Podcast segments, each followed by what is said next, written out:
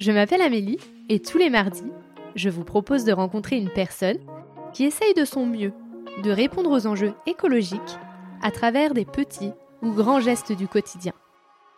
J'espère que vous écouterez avec affection leur chemin, leur combat, leur colère, ainsi que leur joie, leur fierté et leurs bons conseils. Évidemment, nous pouvons mettre de la douceur et de l'optimisme dans l'écologie. À travers ces épisodes, je souhaite semer des petites graines qui permettront, évidemment, de faire éclore de nouvelles croyances.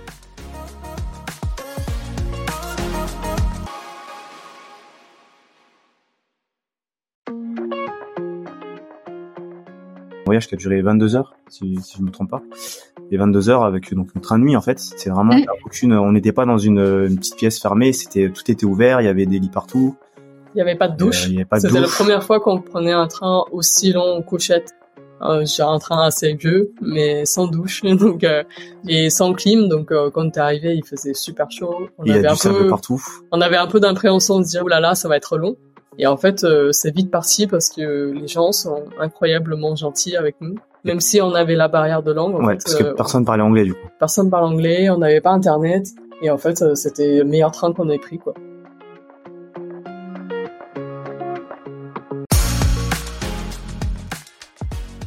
Sissi et Virac ont décidé de partir à deux, en couple, en train, de Paris à Bali.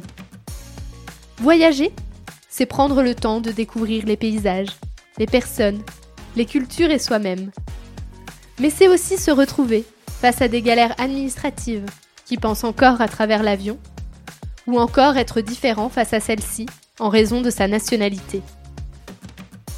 Mais surtout, c'est créer du lien pour quelques minutes, quelques heures, quelques jours, n'importe où, dans un wagon comme lors d'un mariage. Sissi et Virac prennent le temps de savourer la vie à travers un voyage tout en douceur. Je vous laisse en compagnie de Sissi et Virac. Bonjour Sissi et Virac. Bonjour. euh, Bonjour. J'espère que vous allez bien Ça va, merci. Super. Et que vous êtes content d'être en Chine. C'est ça, vous êtes en Chine en ce moment. Oui. Tout à fait. À Canton. La première question que j'aimerais vous poser, c'est comment vous allez, mais sous le prisme de l'écologie? Ça va dans le sens où euh, depuis pas mal, enfin depuis je dirais deux trois ans, on fait pas mal d'efforts d'amélioration plutôt sur euh, notre empreinte euh, environnementale, notamment. Euh, moi, je suis passé, j'aime bien dire 99% vegan. 99% parce qu'il y a toujours chez les parents et puis en Ouzbékistan c'était plus compliqué. Mais sinon c'était une bonne amélioration par rapport à avant où on mangeait vraiment de la viande à tous les repas. Je prenais une pizza avec toutes les viandes possibles et inimaginables avec un peu de poivron dessus. C'était- il y a quelques années et du coup maintenant ouais quasiment tout le temps vegan. Au niveau euh, transport, bah là du coup on, voyage sans avion. Et puis euh, on fait attention aussi aux vêtements qu'on achète, où est-ce que c'est produit, comment c'est produit. Et puis pareil au niveau aussi financier où bah là moi j'ai ouvert un compte euh, chez Gringot, euh, une banque euh, plutôt connue pour, pour la réduction de son empreinte environnementale par rapport aux autres banques. Bah, de mon côté, on est cette démarche ensemble. Donc, je suis passée végétarienne. Donc, ça fait un an. presque. Voilà. Mais de base, je suis pas très viandard, donc euh, c'est c'est un peu plus facile peut-être pour moi de imaginer voilà, la vie sans viande.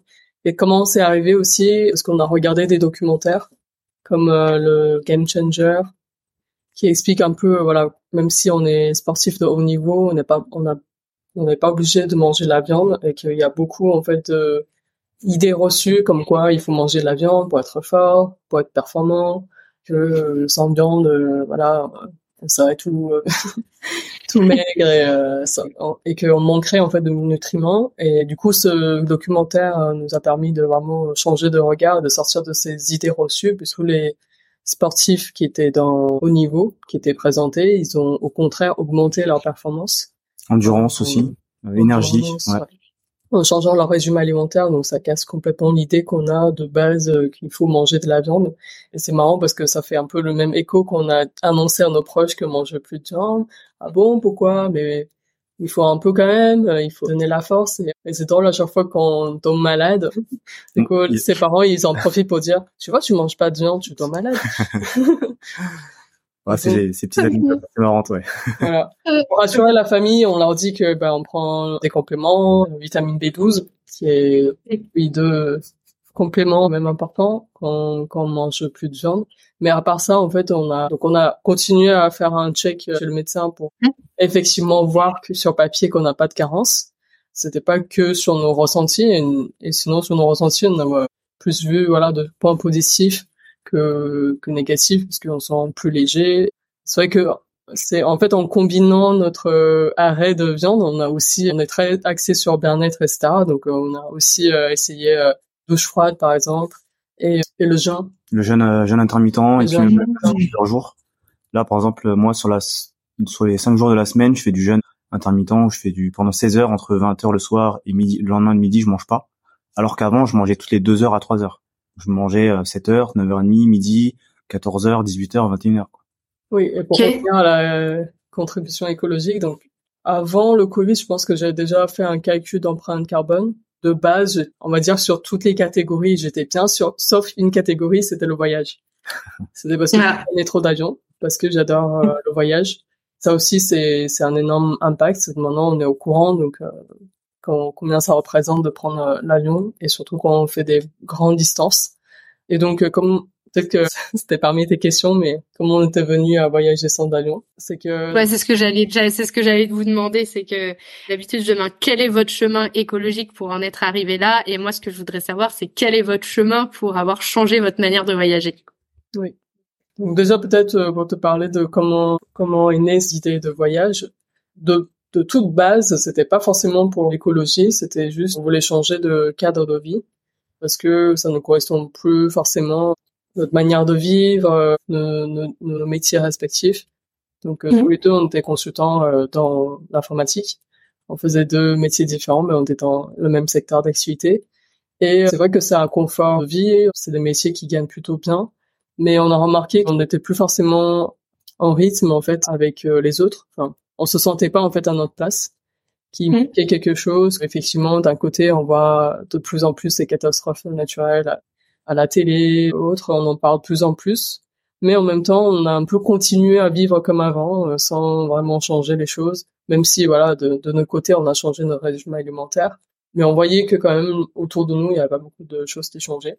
Ou si on voulait, voilà, sortir de un peu salariat pour se mettre à notre compte, pour euh, justement avoir plus de liberté, de liberté sur ce qu'on mm. fait, sur ce qui nous anime. Donc euh, en fait, euh, le premier premier idée, c'était juste qu'on a un billet simple pour Bali. C'était dans ma dream list. Euh, acheter un billet d'avion, aller simple à Bali. Voilà, c'était ça l'idée de base base. Et en fait, avec le Covid, en fait, bah oui, on a pris conscience écologique, on a fait pas mal de changements, puis on s'est dit, bah, en fait, si on veut si on veut prendre une année entre guillemets sympathique, on a le temps en fait de voyager, prendre l'avion, c'est pas forcément euh, nécessaire dans ce cas-là parce qu'on n'est pas pressé non plus d'aller de, jour, jour au lendemain à Bali. Donc c'est de là qu'on a commencé à regarder quelles sont les possibilités d'aller jusqu'en jusqu'à Bali, de l'Europe en Asie sans prendre l'avion. C'est là qu'on a découvert que voilà, il y a trois chemins. Mmh. Les trois principaux, c'est par le nord, par euh, la, la Russie, avec le transsibérien notamment. La deuxième possibilité, c'était plus par le sud, jusqu'en Turquie, après par euh, l'Iran et Pakistan, etc. Et nous, du coup, on a opté pour la troisième, troisième chemin qui est le moins emprunté pour le coup. C'est partir de la Turquie, remonter un peu par la Géorgie et traverser l'Azerbaïdjan, puis la mer Caspienne, puis le Kazakhstan. En fait, c'est un peu entre les deux, géographique. Et pourquoi on a pris ce chemin-là? Parce qu'en fait, en Russie, bah, il y a la, il y avait la guerre avec l'Ukraine, donc les mhm. conflits. Donc c'était euh, compliqué euh, quand on avait fait nos recherches et aussi pour les, la famille, ça rassure pas. Le second chemin par l'Iran, ben, on avait vu qu'aussi euh, pour l'Iran c'était un peu compliqué. On avait vu quelques infos et puis on a, j'ai une collègue euh, qui a de la famille là-bas qui m'avait dit que c'était un peu compliqué. Donc du coup, on s'est dit bah ok, let's go au milieu quoi. Et donc on est parti comme ça, euh, traverser l'Europe, puis la Turquie, la Géorgie et la mer Caspienne pour arriver au Kazakhstan, l'Ouzbékistan et là maintenant en Chine. Et pour tout ce qui est visa? Ouais, pour l'administratif. Vous devez les faire. ouais. Alors quand on, avant de partir, donc moi je suis français. Ce qu'il faut savoir, c'est que moi je suis français, donc j'ai le passeport français. Madame, elle est chinoise avec le passeport chinois. Et moi en tant que français, le seul visa que j'ai fait pour l'instant, c'est que c'était pour la Chine. J'ai dû faire avant de partir. Donc euh, le départ était, on avait prévu fixer le départ pour le 25 juin 2023. On avait pris notre billet train de nuit Paris-Vienne. C'était vraiment notre date de départ. Et j'ai dû faire le visa pour la Chine un peu avant. D'ailleurs, je l'ai obtenu deux jours avant le départ. Et donc jusque là, j'ai pas eu besoin de faire d'autres visas. Le petit truc, c'est que maintenant, depuis le mois de juillet ou depuis le mois d'août, pour les Français, pour aller en Chine, ils peuvent le faire depuis euh, la Géorgie. Il y a d'autres Ok, d'accord. Possibilité. Donc ça permet de gagner du temps entre guillemets. Mm. Quoi. C'est vrai que jusqu'à là, en fait, on voyageait assez flexible, à part, voilà, parce que quand Virac a fait le visa, il avait trois mois pour rentrer en Chine. Après les Voilà, trois mois, c'est ça. euh, son visa, ça va expirer et donc inutile. Mais du coup, voilà, se savoir qu'on pourrait faire dans d'autres pays, ça rassure aussi d'avoir cette flexibilité-là.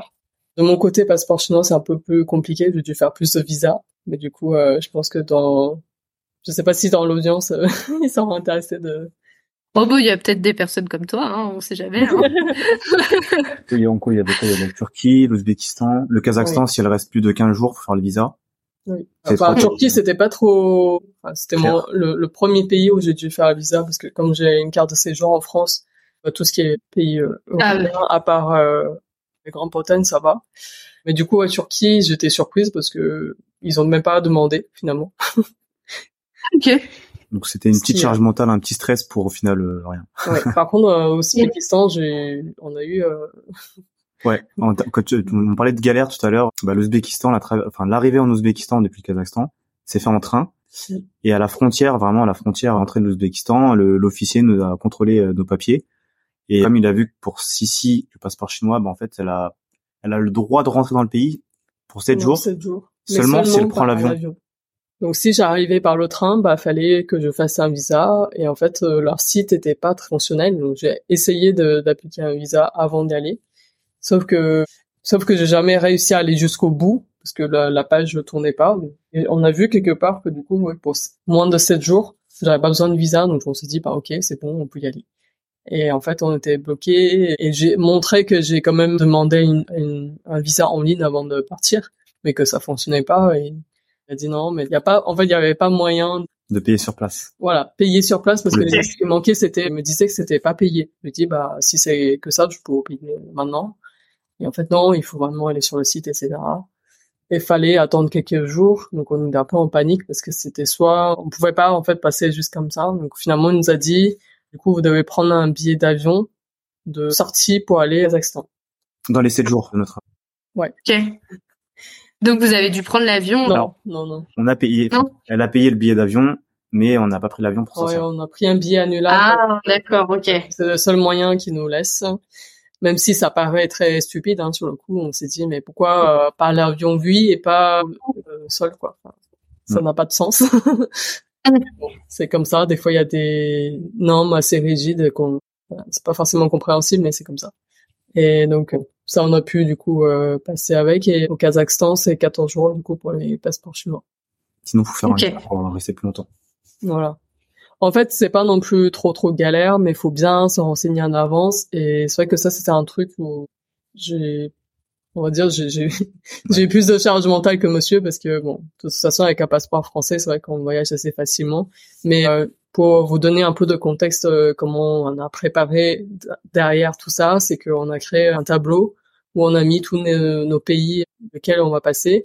Et donc au préalable, je suis allé voir aussi pour chaque pays, est-ce qu'on pouvait déjà demander un visa en ligne parce que c'est vrai que si je peux aller sur place, etc., ça prend du temps et j'avais vu que voilà tous les pays où on avait besoin d'un visa, on peut faire en ligne. Et donc c'est assez facile, donc, sauf pour la Chine du coup pour les Français, il faut euh, on peut penser avant, mais sinon euh, c'est assez rapide euh, généralement. Donc, en fait, vous aviez surtout un, un temps donné pour arriver en Chine dans les trois mois, C'est ça. c'est ça ou... Parce que à ce moment-là, en Géorgie, enfin en Géorgie, c'était pas encore possible, alors que maintenant ça l'est, c'est ça? Ouais, c'est ça. Moi, quand je l'ai fait en juin, du coup, j'avais entre le 19 juin et le 19 euh, septembre 2023 pour aller en Chine. Ouais. Donc maintenant, c'est c'est complètement. Enfin, si, si si tu passes par la Géorgie, bah tu peux le faire depuis là-bas. Ouais, tout à fait. Mm. Donc, Ok. là, c'est Et mois pour arriver en Chine. Ouais, tout à fait. Donc, vous pouvez pas trop traîner non plus. Et donc euh, vous aviez, enfin toi Sissi, t'avais des temps pour rester dans les pays, et toi en tant que Français, c'était pareil ou tu pouvais rester tant, tant que tu voulais? Jusqu'à la Turquie, c'était ok, et après c'était la Turquie, je sais même pas si on a, si on avait un temps limité. La Géorgie, je sais que c'est un an. D'ailleurs, c'est un très très bon pays qui est sous coté. C'est c'est Ok. franchement, c'est la Géorgie, c'est un coup de cœur. Et là pour le coup en Géorgie, j'avais pas besoin non plus. Ouais, toi non plus. Ouais, Mm. en tant que chinois, pas ça c'était bien. Mm. C'est pour ça qu'on est resté assez longtemps là-bas parce qu'on se sentait bien et c'est vrai qu'au niveau administratif, on n'est pas au jour près sur notre. ouais. Après, en général, on, on, regarde sur le site le tour du mondiste et là, il donne à chaque fois les dates, les durées possibles dans chaque pays. Oui, Jusqu'à maintenant, on n'est pas resté plus de 30 jours dans un pays. Non. Et vous êtes parti sur un sur un coup de tête ou vous avez préparé votre voyage pendant plusieurs semaines et mois? Non, non, on a on a on avait cette idée depuis plusieurs mois, au moins plus de six mois. Après le comment s'est préparé le, le voyage, le voyage en lui-même, je pense qu'on n'a pas mis tant d'énergie que ça. C'était vraiment plus les préparatifs de parce qu'en fait on a acheté une maison, hmm. donc fallait vider la maison, fallait trier nos affaires. C'était plus ça qui a pris en charge mentale. Après, honnêtement, le, le je dirais le maître mot de notre voyage, c'est flexibilité. Parce que quand on est parti, on a pris notre premier billet de train et notre première nuit d'hôtel et après on savait pas. En fait, on faisait, on planifiait au fur et à mesure parce que on, on pourrait réserver plein de nuits d'hôtel, etc. en avance, mais en fait, ça nous, ça ferait que notre voyage devient super rigide. C'est-à-dire que sur, une fois sur place, si on voulait rester plus ou moins, on n'avait plus de main dessus. Donc on décide, c'est vrai, c'est vrai qu'on décide un peu au fur et à mesure de ce qu'on fait.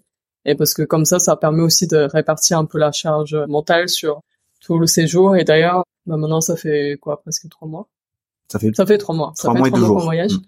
Et on s'est rendu compte aussi que quand on change trop d'endroit trop euh, rapidement, bah, tous les deux, on est plus, euh, on est moins reposé parce que quand on change d'endroit tous les deux trois jours, on n'a pas vraiment le temps de se poser, vraiment visiter. Et c'est pour ça qu'on a voulu aussi un voyage slow parce que on, le but de voyage, certes, euh, c'est aussi, enfin, c'est l'écologie de pas prendre l'avion, mais en fait, l'avantage de voyager comme ça, c'est que le le trajet fait partie du voyage, donc le trajet est hyper important aussi. C'est pas seulement Bali, c'est en fait tous les pays, toutes les villes qu'on traverse. En fait, tout, tout ça, c'est riche, donc c'est dommage pour nous de vouloir trop aller vite et en fait, du coup, de, de ne plus euh, profiter chaque instant du voyage.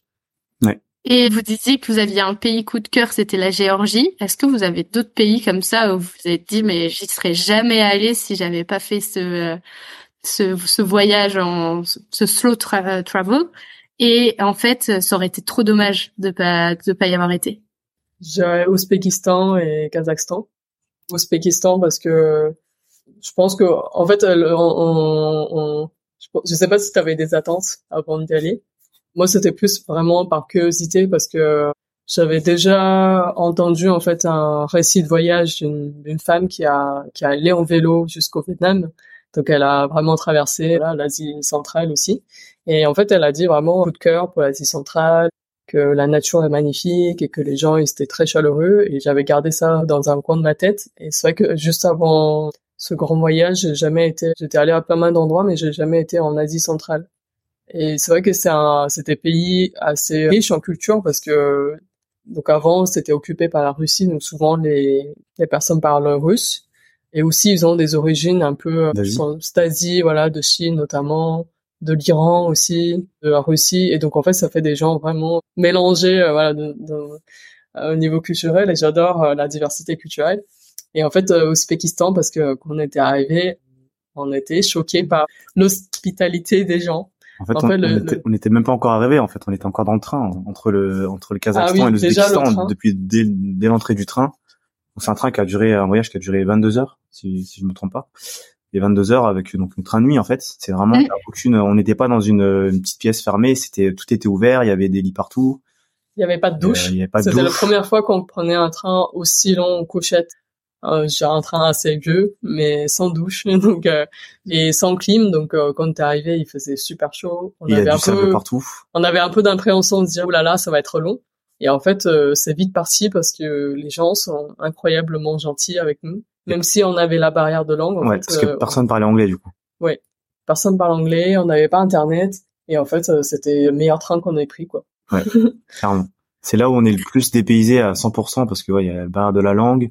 Les conditions sont que c'est bah c'est c'est t'as le sable à côté, t'as t'as pas de clim, c'est tout est ouvert. Enfin c'est c'était ouf Oui. Et finalement, voilà, tout le monde, le, le, le dame qui s'occupait de, du wagon. de notre wagon est passé souvent nous voir, se demandait si ça allait. On avait des gens qui nous donnaient à manger, à boire. On s'est senti bien, quoi. On, Ouais. s'est senti accueillis et on est très touché aussi par euh, ouais, la gentillesse des gens parce que c'est pas forcément voilà les gens qui possèdent le plus. Au contraire, je pense que c'est des pays même assez pauvres Mais vraiment, au Ouzbékistan, on, on a été frappé par euh, cette gentillesse. Et donc, euh, premier premier jour qu'on est arrivé au Ouzbékistan, on était allé à un mariage. euh, C'était pas tout. Ah, vous avez été invité En fait, on se baladait dans un parc. C'était la nuit. On venait de manger. On était un peu fatigué, mais on s'est dit bon allez, on va pas on va pas rentrer tout de suite après avoir mangé, donc on va on va marcher un peu. Là, on entend un peu du bruit à l'extrémité du parc. Donc on se dit bon, bah, on est un peu curieux, donc on va aller voir. Et en fait, on a l'impression que c'est un grand restaurant. Et là, il y a des gens qui sont en costume et tout. Euh, puis il y a un jeune qui nous dit ah bah venez voir dedans en nous faisant un geste comme ça. Du coup, on se regarde, on fait bon bah là on y va. Et puis euh, là, on voit c'est la grosse, fête, euh, grosse les gens en train de danser, en train de, de, de, manger partout, mais un peu à l'américaine, il y a la bouffe partout, mais c'était vraiment abusé. C'est vraiment une grande table avec des, des, des, pyramides de bouffe. Et au milieu, de la grande salle, bah, une piste de une piste de danse avec un mec qui chante, avec, avec une scène, avec, une scène, avec un caméraman, et c'était c'était retransmis en live sur un grand écran, c'était incroyable. Un autre monde. Et donc dans la minute qui suit, donc on regardait en mode waouh c'est magnifique tout ça. Dans la minute qui suit, euh, Virac se fait embarquer par euh, d'autres gars pour danser avec eux. Euh, j'étais en claquette, enfin en tongs, short, t-shirt, comme à la plage quoi. Et ils m'ont dit ah viens comme comme. Puis là ils faisaient la fête, on faisait la fête, on dansait, j'étais sur la piste avec eux alors que je les connaissais pas du tout. C'était et dans, et dans la culture, en tout cas dans ce mariage, c'était homme-femme séparés. Donc c'était surtout des, des mecs qui dansaient comme ça. Donc au début, je restais sur le côté et puis euh, je, je, je, rigolais, etc. C'était c'était beau à voir. Et puis euh, et puis une dame m'a parlé. C'est la, je pense c'est la seule dame qui parle anglais à, ce mariage. Donc elle m'a dit venez à nos tables, etc. Vous êtes nos invités. Mangez, mangez. Ouais. Mangez, buvez ce que vous voulez, etc. Donc euh, on était invités à table avec d'autres dames. J'avoue, j'étais un peu gêné au début parce que bon, déjà de venir voir un mariage qu'on n'était pas invité forcément et on connaît on connaissait personne, ça faisait bizarre au début, mais mais euh, ils sont tellement gentils. Enfin, on était vraiment sur le coup, on était vraiment surpris en fait par, cette invitation. donc euh, on avait déjà mangé, donc euh, j'avais dit bah voilà, on a déjà mangé, mais c'est vraiment gentil de nous proposer tout ça et puis euh, et puis un deuxième moment aussi, c'était euh, quand Direct s'est fait inviter sur sur scène avec euh, les autres.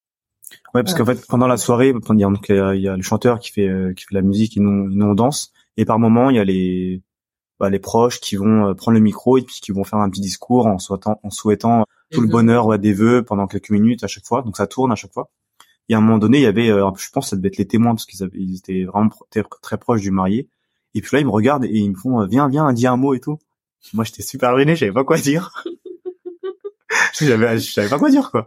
Donc là, je sors quelques mots en anglais, vite fait, je suis en train de bégayer, c'était, c'était magique. et là, il y a le frère, je sais pas si c'est le grand frère ou le petit frère euh, du, du marié, qui me dit, more, more, more, keep talking, tu vois, en gros. Il me dit, parle, parle, parle. Donc là, je recontinue, et parle, parle. Ça a duré, mais 5 minutes, mais dans ma tête, ça a duré au moins 15, 20 minutes, tu vois. Parce qu'en fait, le, je pense, dans le principe, c'est plus tu racontes des choses, plus tu dis des choses bien, et plus il y a de chances que ça se produit. C'est pas juste deux, trois mots, euh, allez, bon mariage et ça va ça quoi. C'est faut t'enchaînes, t'enchaînes, t'enchaînes au maximum jusqu'à que t'aies plus de voix en fait. C'est ça le, mmh. ouais, faut donner un maximum. Ils sont très à fond. Chaleureux, très, ouais.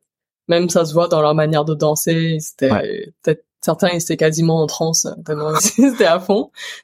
Et du coup, oui, pour Virac, ils s'attendaient pas. Et puis euh, c'est vrai que faire un discours euh, couple qu'on connaît pas, c'est c'est quand même euh, particulier. Mais euh, le fait qu'ils nous accueillent vraiment, voilà, ils, ils considèrent que les étrangers, ça leur apporte le bonheur et vraiment ils accueillent à bras ouverts et ils donnent le meilleur d'eux et donc c'était vraiment touchant. De mon côté aussi, du coup, j'ai dansé avec euh, d'autres dames dans un deuxième temps et il y avait une dame qui m'avait dit, alors pareil, on elle parle pas anglais, mais j'ai senti que voilà, elle est très contente de, me voir, de danser avec moi et puis à la fin, elle m'a dit, mais vous allez pas vous dormez pas à l'hôtel, venez chez moi, venez chez moi. Et puis, euh, il y a une dame qui dit, ah, elle cuisine bien en plus. donc, euh, donc euh, ouais, c'était vraiment une expérience magique. Et pour ceux qui y vont, donc nous, on était à Samarkand, au Ouzbékistan. C'est une ville magnifique. Et en fait, on a su après que aussi, il y a plein de grands mariages là-bas, qui se passent là-bas. Et généralement, ils sont assez accueillants. Donc, euh, je, je pense, enfin, je conseillerais en fait les gens qui sont un peu curieux, qui ont envie de voir ce que c'est, de d'aller.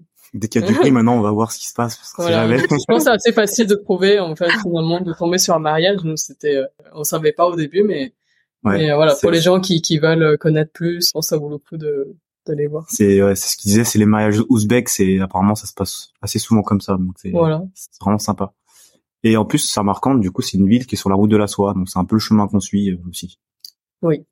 Et Kazakhstan aussi, parce que Kazakhstan, pareil, il y a plein de montagnes. Sur euh, l'est euh, du Kazakhstan, ouais. Ouais. Il y a Almaty. Oui, Almaty, on a beaucoup aimé, notamment parce que voilà, il y a beaucoup de montagnes et à côté. En fait, c'est une grande ville, c'est une très grande ville et en fait, aux alentours, il y a des, il y a des, Des montagnes, des etc. lacs, canyons, ouais, il y a plein, Et- plein de trucs. mais je pense que c'est surtout aussi parce qu'on s'est fait des amis là-bas qui sont encore une fois très gentils, Très très gentil. qui parlaient anglais et, et ouais, ils ont été adorables avec nous. Donc, euh, c'est, je pense, que c'est plus euh, les relations qu'on, les rencontres qu'on a fait qui, Mm. Qui nous marque, marche plus. qui nous marque l'esprit, ouais. C'est vraiment les, ouais, les, les personnes qu'on rencontre. Et c'est ça qu'on n'a pas quand on prend l'avion. Parce Ah, que vu qu'on peut pas traverser, on n'a pas toutes ces relations et tous ces souvenirs aussi que vous avez aujourd'hui et que vous pouvez raconter euh, qui sont incroyables. Et euh, là, vous êtes arrivé en Chine, c'est ça? Oui. Vous restez combien de temps en Chine?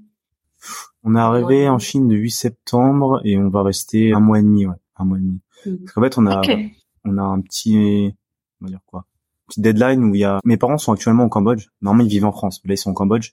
Et j'ai une grande sœur qui va, qui va là-bas d'une, en novembre.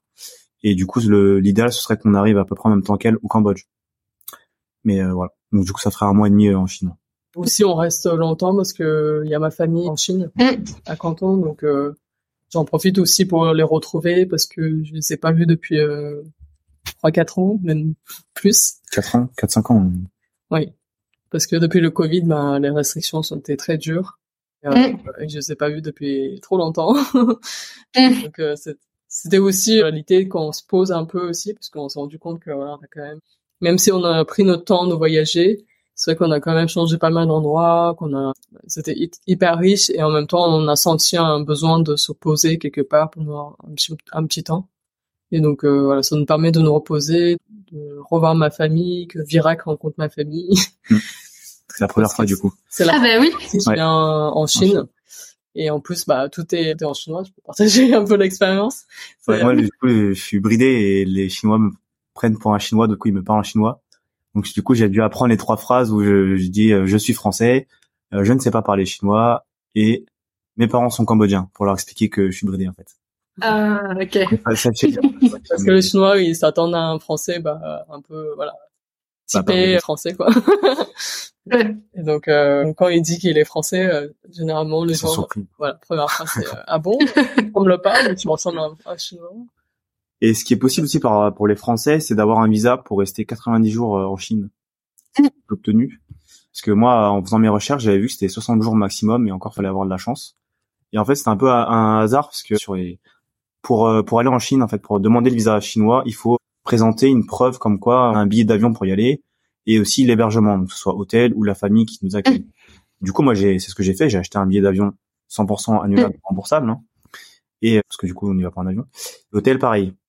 Sauf que je me suis planté dans les calculs et au lieu de faire 60 jours pile, j'ai fait 61 jours.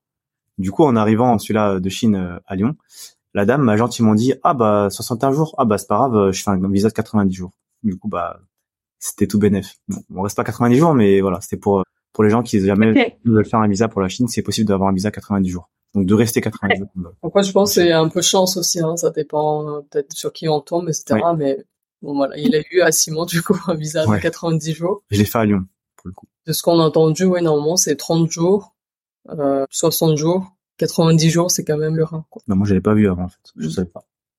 C'est ce que, Mais ouais. par, mais par contre, ce qui est ouf par rapport à vos histoires, c'est que à chaque fois, on vous demande un billet d'avion, quoi.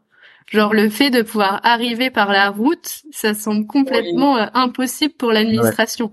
Oui, oui. Ouais, c'est bah, on vrai. sent qu'on a trou- bah, quasiment toujours trouvé parce que bon, à- Azerbaïdjan c'était un cas particulier. euh, ça fait un, un- longtemps en fait euh, que la frontière repoussait en fait l'ouverture, la frontière terrestre.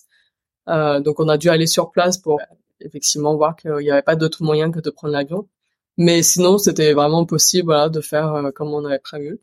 Mais par contre, au niveau administration, on sent vraiment que les gens, par défaut, ils pensent qu'on arrive par l'avion et qu'on repart par l'avion, l'avion, quoi. C'est que, donc, euh, quand on explique qu'on prend pas l'avion tout de suite, euh, on, on sent, on a senti aussi, ouais, cette difficulté quand même dans les démarches administratives parce que euh, on a, on a pas pris l'avion. Parce que c'est pas commun et donc euh, voilà, il y a, y a il y a beaucoup de pays où on peut demander les visas en arrivant sur place, mais c'est souvent dans les aéroports. Ah bah oui, donc il y a même ça quand tu arrives par train, bah en fait t'as pas de bureau pour aller demander un visa si jamais tu l'as pas fait en ligne quoi. Mm. C'est ça. Ouais. Donc heureusement qu'il y a des visas en ligne. Hein. Mm. Ouais.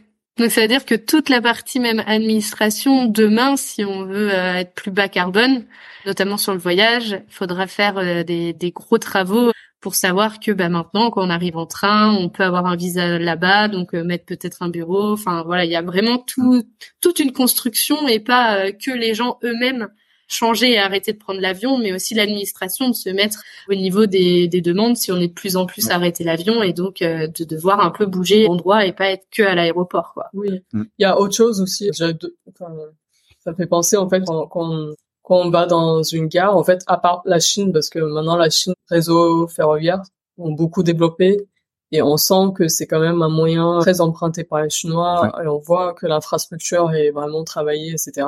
Il y a même des lounges business en pour le train, pour les gares. les gares, ouais. C'est vraiment immense, c'est bien fait quoi. C'est bien fait parce qu'en plus il faut imaginer qu'en Chine il y a beaucoup de population donc euh, ils ont vraiment tout bien pensé pour que pour que le flux soit fluide et malgré qu'on doit quand même ils contrôlent pas mal les bagages, on doit scanner nos sacs etc avant de passer, tout le monde doit faire ça pour une question de sécurité. Et malgré qu'il y a beaucoup de flux de personnes, on a trouvé que c'était assez fluide et surtout on a vu que voilà ils ont mis le, mis le budget dans les gares pour que en fait euh, ça donne envie en fait aux gens de venir en train. Il y a beaucoup de sièges. En fait, ça ressemble beaucoup à un aéroport. Alors que dans d'autres pays, dans les gares, on a clairement vu la différence entre la gare et l'aéroport.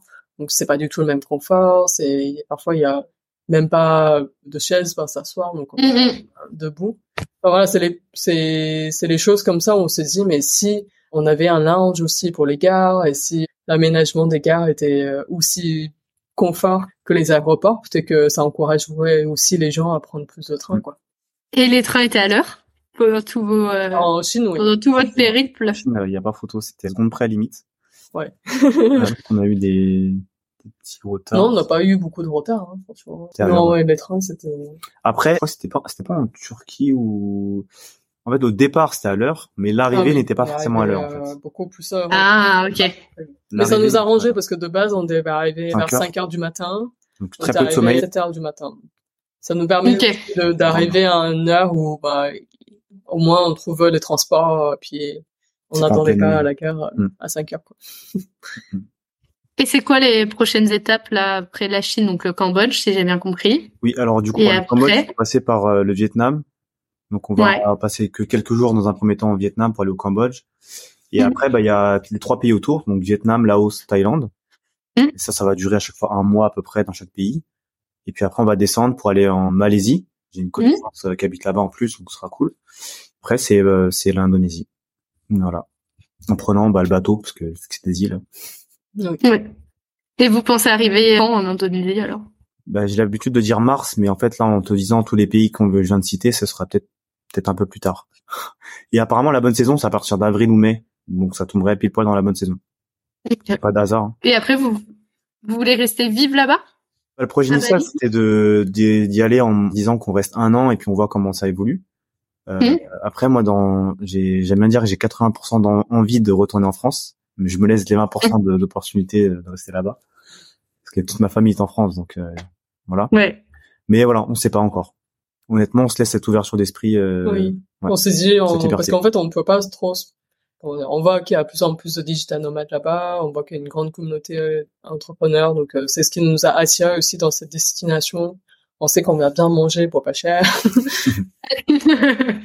mais du coup on on pourrait pas vraiment se dire avant d'y arriver si on va vraiment se plaire là-bas. Donc on se laisse cette euh, possibilité de d'arriver sur place et voir comment on se sent. Et peut-être que dans plein des pays qu'on va traverser, euh, on, on s'y trouvera aussi bien. Donc euh, voilà, on reste quand même flexible sur ça. Mais en tout cas, à Bali, je pense que ouais, on... même si on vivrait pas là-bas, on resterait quelques mois quoi. Ouais, plusieurs mois. Et est-ce que, est-ce que si on revient à l'écologie, est-ce que vous avez senti dans les différents pays que vous avez pu traverser qu'il y avait l'écologie, on y pensait, ou alors pas du tout, ou alors vous n'avez pas eu l'occasion d'en parler? En Chine, c'est compliqué. Ils essaient, ils mhm. essaient de trier, mais sinon. Par contre, ils sont tous passés par. maintenant, en fait, je, je, vois la différence entre avant où euh, quand même beaucoup plus de moteurs, etc. Maintenant, tous les voitures, tous les scooters, ils sont tous passés en électrique. Donc c'est vrai que d'un point de vue déjà auditif, il y a beaucoup moins de bruit. La pollution aussi, parce que avant il y avait pas mal de voilà d'émissions de moteurs. Ouais. ouais. C'est vrai que maintenant c'est plus agréable quand même parce que euh, sont tous passés en électrique. C'est c'est limite un peu perturbant. On se croirait dans une ville du futur où on voit tout plein de mobilettes, des motos, des voitures, des bus se, se, déplacer, mais on entend juste le bruit des klaxons de temps en temps et le bruit des frottements des pieds. Enfin, pas les moteurs, donc c'est si on se pose cinq minutes en train de regarder tous les véhicules, moi je trouve ça futuriste en fait un peu. Mm. C'est c'est c'est cool pour le coup. oui oui. Après les trains qu'on a pris c'était électrique, je crois la plupart du temps. On n'a pas trop fait gaffe. Et sinon c'était quoi? Chine, oui. Ouais. Mais dans d'autres pays. Après moi c'était le Kazakhstan aussi. On a vu pas mal de, de gros SUV. Après on était mm. proche de la montagne, mais du coup ça faisait pas mal de, de bruit et de pollution. On sentait vraiment la pollution quand on se baladait. Donc ça je trouve ça dommage. Après, bah, niveau nourriture, bah, là-bas, c'est, en Asie centrale, du moins, c'est quasiment que de la viande. Donc là, c'était, c'était, mmh. tradition. Après, il faut comprendre aussi que, voilà, tu sais, j'essaie de lui préparer aussi, mentalement que manger vegan, c'est pas forcément simple dans l'Asie centrale. Bah. C'est, mmh. c'est, ça fait partie de leur tradition de base. Ce sont les gens qui élevaient, voilà, des, des animaux et qui, qui en fait, c'était leur vie, quoi. C'était, euh, ils élevaient euh, les vaches, un mouton et euh, pour eux c'était normal qu'ils mangent euh, ce qu'ils produisaient quoi. Et finalement, je pense que, enfin, je suis moins noir ou blanc. Je, je raisonne plutôt, euh, ok, c'est les gens, ils, ils, ils, font avec ce qu'ils ont, avec leur environnement. Faut savoir aussi que dans les terrains comme ça, bah, c'est propice à élever les animaux et peut-être moins propice à, faire pousser les, les, les, légumes, les fruits, etc. Et finalement, si tout ça était importé, c'est écologiquement, je sais pas si c'est vraiment beaucoup meilleur de mm. manger full vegan, alors que bah, c'est son, c'est leur tradition. Après, on est conscient aussi, on a discuté avec les locaux. Malheureusement, en tout cas en Chine, parce que je peux plus parler avec, en chinois, qu'avant, les animaux, ils, étaient élevés en plein air, et on voit euh, le paysage qu'ils ont, l'espace pour voilà s'éclater et que on sent que voilà les animaux sont quand même euh, dans la nature etc et je pense que déjà si on arrive à revenir dans une consommation plus si on peut parler de raisonner enfin, que les animaux sont sont grandis dans un périmètre où on y vit bah, personnellement en tout cas je je suis pas épicerais moins de manger de la viande qui qui a été des animaux qui ont bien profité de leur vie et que c'est c'est c'est produit juste à côté quoi mais par contre, aujourd'hui, voilà, malheureusement, il y a beaucoup moins d'animaux qui sont euh, élevés en plein air et du coup, maintenant, ils mangent plus euh, euh, des produits transformés. Transformés, oui, comme des croquettes, comme des choses comme ça. Après, il y a la culture aussi, il existe que, on disait au début, c'est que pour les Kazakhs, nos amis, ils pensent que la, la viande, c'est forcément fait pour avoir du muscle, avoir de l'énergie. Si tu manges pas Bien de viande, sûr, il y a encore beaucoup d'idées conçues. il y a encore beaucoup d'idées conçues et et pour les gens qui ont toujours mangé de la viande, c'est, ça leur paraît inconcevable de ne plus du tout manger de la viande. Et pourquoi mm. Donc c'est, c'est, on est toujours dans ce truc de voilà, pour qu'ils nous comprennent, il faut qu'on, bah, bien sûr, on, on, explique notre démarche, pourquoi, etc. Mais on peut pas toujours attendre à ce que eux ils comprennent tout de suite parce que mm. il faut passer par des étapes et parce qu'ils ont il y a dans des pays où euh, par, par exemple au Ouzbékistan on a trouvé zéro tofu on a trouvé on trouvait pas en fait de d'alternatifs que de la viande et euh, on a difficilement trouvé un resto qui proposait des choses euh, autre chose que la viande. Quand, quand, on discutait avec les gens, on disait on mangeait pas de viande, tout de suite ils disent mais vous mangez quoi? Autre chose que de la viande parce que c'est tellement ancré dans la culture. Ouais, c'est vraiment inconcevable. Et ou alors tout de suite ils vont penser qu'on est activiste ou un peu voilà euh, tout ou rien quoi. Ouais. Ah, l'Ouzbékistan, en termes de nutrition, c'était là, c'était là où c'est le plus compliqué, l'Ouzbékistan. Oui. Oui, puis en même temps, c'est pas forcément à eux de, de changer aujourd'hui quand on regarde l'impact carbone euh, qu'on peut avoir par individu. Euh, en soi, c'est plus à nous de changer que à eux. Donc, euh, donc on peut aussi peut aussi comprendre que pour eux encore, c'est encore loin, quoi. Ouais, Et ouais, carrément. Non, puis j'ai vraiment quand je vois, je me rappelle, c'est, je sais plus avec qui j'ai parlé, mais quand, quand on voit c'est les gens qui élèvent leurs animaux et que ça leur appartient et que c'est leur mode de fonctionnement, je me vois pas du tout leur imposer à manger euh, vegan ou végétarienne. C'est c'est c'est comme ça qu'ils vivent quoi. Et euh, par contre, il y a un truc qui m'a marqué, c'est pourquoi maintenant les animaux mangent plus des produits transformés que de l'herbe, alors qu'ils avaient de l'herbe partout. C'est que ça permet de d'avoir un profit plus rapidement parce que euh, ils grandissent plus facilement et en fait finalement sur le marché ils sont vendus au même prix. Donc euh, encore une fois, ça en revient au profit plutôt que bien-être ou la durabilité. Et si vous aviez un conseil ou des conseils à donner pour des gens qui voudraient partir comme vous, euh, faire un, voyage sur plusieurs mois, qu'est-ce que vous pourriez leur, leur donner? De suivre notre compte Instagram. de prévoir. Ouais, alors je, pense qu'il faut avoir des plutôt des caractéristiques des de personnes, c'est d'être ouvert d'esprit, parce que voilà, c'est par exemple, tu nous demandais sur notre retour potentiel, euh, beaucoup de gens nous demandent si on quand est-ce qu'on va retourner ou combien de temps on va rester à Bali. Et euh, au début, on avait une petite date, on va dire, de retour. Donc le projet c'était de rester un an en voyage. Au final, je pense qu'on va rester plus qu'un an en voyage. on verra, mais dans, mm. dans voilà en termes d'ouverture d'esprit c'est par rapport à la date et aussi par rapport bah, à tout ce qui est euh, personnes qu'on rencontre là on a parlé de, de vegan et de pas vegan il faut il faut être faut accepter les autres comment ils sont parce qu'ils ont leur background mm. histoire leur tradition et ça c'est c'est aussi intéressant pour nous mais il faut avoir une certaine ouverture d'esprit pour pour s'intéresser aux gens et pour accepter comment ils sont aussi mm. moi je sais que je fais pas mal d'efforts par rapport à ça bah, au début c'était avec mes amis mais aussi avec, maintenant avec d'autres personnes c'était de me dire ah ça c'est pas bien ce qu'il fait et en fait ah mais il fait il fait ça parce que il y a tel autre truc euh, qui qui qui, qui s'explique quoi en fait. Oui, en fait on vit pas l'envie donc on, ouais, va forcément regarder avec nos propres lunettes. Mm. Donc euh, ouais, par exemple, euh, si on prend un exemple concret au, au, au Ouzbékistan, une chose qui m'a frappé, c'est qu'il y a très peu de femmes qui travaillent là-bas. Et on a parlé avec un chauffeur de taxi de notre âge, on a discuté, du, on s'est échangé un petit peu parce qu'il parle un peu anglais. Et il était très fier en fait de dire que sa femme ne travaille pas, il est, elle est à la maison, euh, c'est lui qui fait entrer l'argent pour la famille, etc.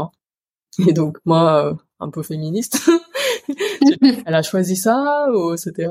Et en fait, euh, je dis mais euh, Ouzbékistan, c'est c'est normal. En fait. C'est normal et c'est bien pour une femme de rester à la maison parce que sinon ils vont avoir peuvent avoir des problèmes dehors, ils peuvent attirer des problèmes et et euh, pour moi-même, du coup, avoir vécu malheureusement un, un, petit temps d'un monsieur qui me suivait dans la rue.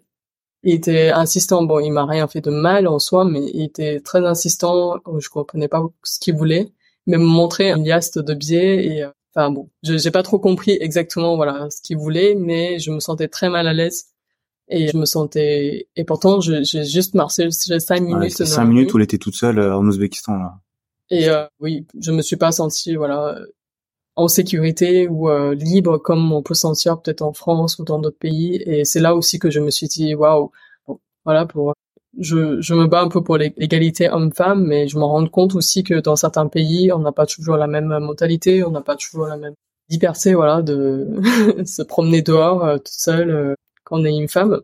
Donc voilà, c'est les choses. Voilà, on parlait de l'ouverture d'esprit. Ça, c'est les choses voilà qu'on comprend après qu'on a qu'on est resté un certain temps, qu'on a eu l'opportunité aussi d'avoir discuté avec quelques personnes.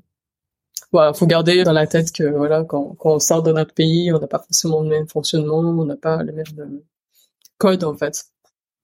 Aussi en termes de conseils, si, si des personnes veulent partir, bah, par exemple si c'est un couple, euh, nous dans le couple on communique énormément et là, partir, on va dire un an en voyage, il faut comprendre qu'on est H24 ensemble. Et, ah presque. Heureusement, maintenant, on essaie de se prendre du temps chacun pour soi. Mais c'est quand même une épreuve pas simple pour certaines personnes. Nous, ça se passe très bien. Mais parce que voilà, comme je le dis, on communique énormément. Dès qu'il y a quelque chose qui va pas, on se le dit. Dès qu'il y a quelque chose qui se passe bien, on se le dit aussi. Et voilà, c'est c'est ultra important. Oui. Après, c'est voilà, c'est un voyage à deux, donc à la fois en fait, euh, c'est vrai que ça fait on a une compagnie de voyage, ça, ça rassure. et à la fois bah c'est comme bah, il faut tolérer en fait l'autre personne tout le temps et bon déjà quand on habite ensemble voilà on peut on peut voir ça mais quand on voyage ensemble un voyage aussi long comme on fait c'est vrai qu'on passe beaucoup d'épreuves ensemble. Il y a des moments durs enfin comme on a parlé des galères des moments de stress des moments de panique. On en a eu hein, c'est pas toujours euh, tout beau tout rose notre voyage. Mais on, on pense aussi que c'est ça qui fait que notre couple devient de plus en plus fort et parce que ça nous permet aussi de mieux connaître l'autre dans voilà, en toutes circonstances.